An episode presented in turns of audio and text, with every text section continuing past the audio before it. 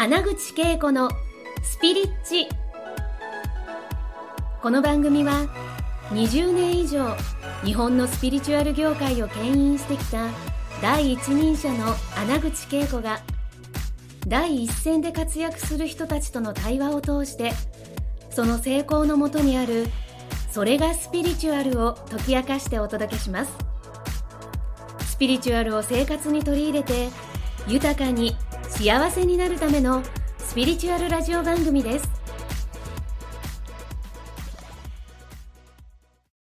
はい、皆さん、こんにちは。穴口恵子のスピリッチにようこそ。はい、今日が、今日は3回目のね、はい、えー株式会社ディバインロータスの、えーそして、音差セラピー、カラーアナリスト、そしてね、えー世界の、えー聖地リトリートもね、えー手掛けて企画している島村えり子さんです。えり子ちゃん、ようこそ。皆さん、こんにちは。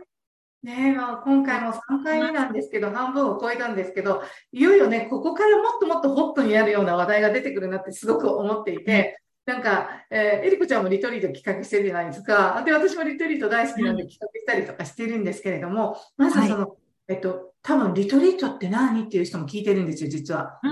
それうんちょっとそのあたり、リトリート、リトリートしている私たちもこの話しながら進めていただきたいんですけど、えりこちゃんにとって、ね、えリトリートって何ですか？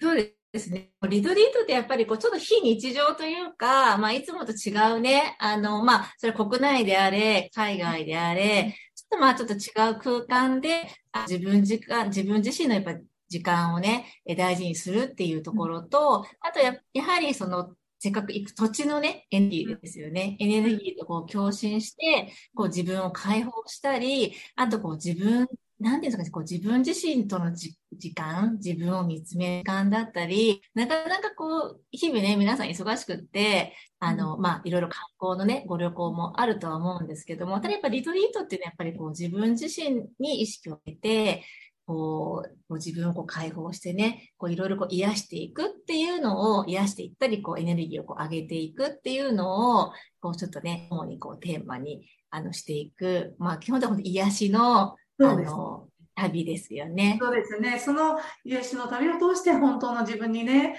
あの、帰っていくことが起きるんですよね。だからこう、やっぱりその言ってた非日常、そのいつもの自分だったら自分のために時間を取らないわけなんですが、実はリトリートに来るともう、えーえっと、まあ、お仕事や家族ですね。あらゆる自分に影響を与えている人から外れるから、本当に自分に意識がフォーカスされ、そしてそのリクリトリートの行くその聖地の場所場所によってやっぱり自分といろんな、えー角度から出会えるっていうのがすっごい、あの、私もあ起こる、私にも起こるし、参加する方にも起こるので大好きなんですよね。で、でもリトリートってね、結構え金額的なこと、えっと、時期時間的？要は、いやね、ちょっと週末のワークショップに行ってくるねっていうのはないじゃないですか。そんなあたり皆さんね、いろいろ、あの、乗り越えてリトリートに、えーイエーってやってくる人ってどん、どんなことが起きてリトリートにやってくるんでしょうね。あのね、あの、本当に皆さんそれぞれこう、いろ、いろんな思いがあっていらっしゃると思うんですけど、あの、結構、まあ、印象的だったのは、まず一つその、まあ、リトリートに参加するっていうこと自体が結構こう、ブロックがあったりとか、うんやっぱりご家族があったりね、お子さんがいらっしゃったり、ちょっとこう、なんかその、まあ、えっ、と、海外だったり、あの、ちょっと長期は難しいっていう方とかでも、まずそこに参加してみるっていうことを決めた自分、決めた自分だったり、あの、そこにこう、なんていうのかな、言ってご家族に発信してったり、結果、まあ自分がね、ダメだと思うけども、なんかすごくあっさりダメって思ってたのは自分だけで、あっさり家族はね、あの、受け入れてくれて、あ、なんかすごくブロックしてたのは自分だけだったんだって思いましたっていう、そういう方もいらっしゃるし、あとはまあ、もちろんそこの土地に触れて、あ、なんだかわからないけども、すごくこう、こうされた感じがするとか、何かをこう受け取れた感じがするとか、その、明確にね、何かが感じるとか、見えるとか、そういうことが別に大事かなってね、やっぱそこに行って、こう、その、その方なりの、こう皆さんやっぱりあると思うんですよね。でもそこのこう土地のエネルギーでこうチャージしたり、逆にこう解放したり、あのそういうものをこういろんなものをこう、受け取ったりっていう部分で、やっぱエネルギーがみなぎったり、何かがやっぱり変わるっていう方はすごく多いですね。そうですよね。やはりだから、その、リトリートこそがなんかね、もう本当に自分が自己変革を起こして、当に本来の自分を知って気づいて目覚めたい方に超私もお勧めします。で、やっぱり見たい、あの、来る方の、えっと、来る前の葛藤っていうのも、そういった今言ったようにあるし、あと、お金がないからっていう理由で、なんか、こう、諦めてる方もいるんですけど、行くんだっていう、この自分の意思を決めた時に、実はすごい宇宙が応援して、なんか、ないと思ってた、なんかこう、貯金が、なんかどっかから出てきたとか、あとは、なんか、おばあちゃんが、なんか、ね、あの、最近会ってなかったけど、多分お前にしばらくまた会えないからねって言ったら金額が、もらった金額とかが、なんかリトリートにちょうど自分が足りなかった分だったりとか、なんか不思議な、なんかその行く前からの応援が来ていけるようになるので、なんか私、お金がないから行かないっていう選択はなくて、お金っていうのはもうやっぱりエネルギーだから、自分という存在がそのリトリートに呼ばれていて、そのリトリートを通してシフトするんだっていうことを分かったら、周りに話していったら、最近、あの最近でもないか、あの、ペルー、ペルーの長い旅に来た方が2週間以上の旅なん。ですけど、うん、そしてその方はその、まだセラピストとしても、まだ、あの、あの、始めたばっかりの方なのに、あの、ブログでね、私はこういうリトリートに行って、こういうことを持って帰ってくるんです。で、なんか、今で言うクラファン？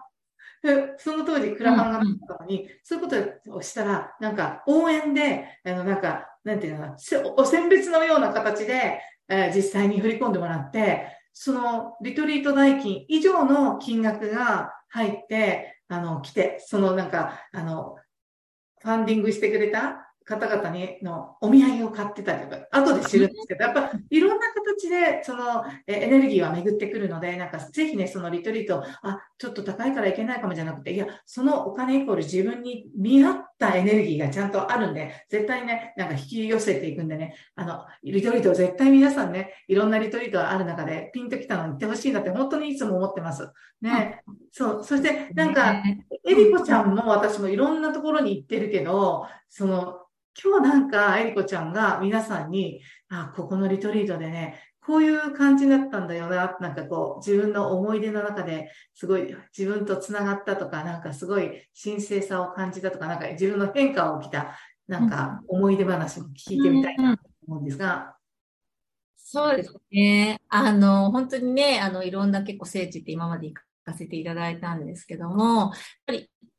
結構やっぱ印象的というか、今までもせ、今でも鮮明に覚えてるのが、それやっぱりイスラエルに行った時に、はい、うん、イスラエルの、まあ、結構さんもね、イスラエルは行かれてますね。はい、ね。ねはい。あの、イスラエルってそんなに大きい国ではないんですが、はい、あの、やっぱりイエス聖の地であり、本当にその、とてもこう、キリスト教徒だったり、えっ、ー、と、ユダヤ教、あの、イスラム教徒の方にとってはすごくとってもね、あの、大事な聖地な場所でもあるんですけど、あの、私今でも本当によく覚えてるのが、あの、ヨルダン川っていう川で、はい、ここは、あの、イエスが礼を、あの、せあの、受けた場所なんですね。うん、で、私たちってこう、ね、やっぱいろんな輪廻転生を重ねてる上で、えっ、ー、と、やっぱせこう、いろんな宗教の誓いとか、そういうね、いろんな誓いはやはり製品の誓いとかね、やはりその使えるもの、ことが、やっぱり正しいであるとか、やっぱそれこそが正しいっていうふうに、こう、ずっと何世紀もね、こうかけて、誓ってきたあのところだったり、やっぱそういう方も多いと思うんですよね。やはり人間と宗教って、今の宗教でも、なかなかそこって過去世においては、あの、そういう人のつながりっていうのは、まあ、ほとんどの方やはりあると思うんですね。で、そのヨルダン川に行った時に、今やっぱりこう自分自身の自分に帰るっていうことは、やっぱ自分自身を思い出していくっていう、今、このね、の時期ですよね。この地球のこのアテンションのタイミングで向けていくときに、あの、そのヨルダン川で、こう、今まで自分が誓いを立てたものを、自分でこう、その誓いをね、返すっていうワークをやったんね。うん。うん、で、ヨルダン川水にこう触れてね、あの、全然簡単にできるけど、うん、で、それはやっぱりその、誰かが解いても、誰かに解いてもらうものでもないんですよね。自分が自分自身で、あ、もうここは今までのそういうものを終わりにして、あ、本当にもうそれを終わりにして自分で次に行きますって自分で自身で解かなきゃいけないので、それをそのイスラエルのヨルダン川でやったんですね。で、やって、で、その時はね、すぐ、あの、わからなかったんですけど、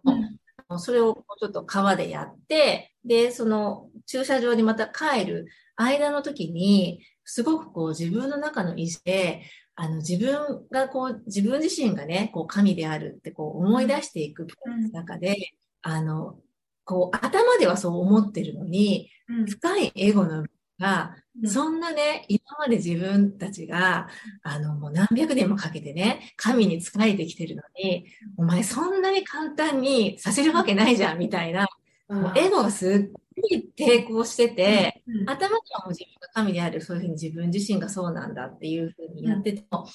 この深い部分のエゴが、もうね、全然許してないのに、すごい、こう自分の中で気づいたんですね。で、気づいて、はい、あ、やっぱりそこがすごく飛び合ってっていうのが、そのこう、あの、ヨルダン川だったり、そのワークを通して、すごい浮いてきて、あ、全然やっぱり自分の中に見てられてなかったしね。やっぱ許せてなかったし、うん、あ、なんかそういうブロックがあるんだなっていうのを、自分自身でもちゃんとこう認め、心底こう認められた瞬間があったんですね。その時に、今までこう自分の中でこう固めてたものがね、こうバラバラバラバラってこう、出てたのが、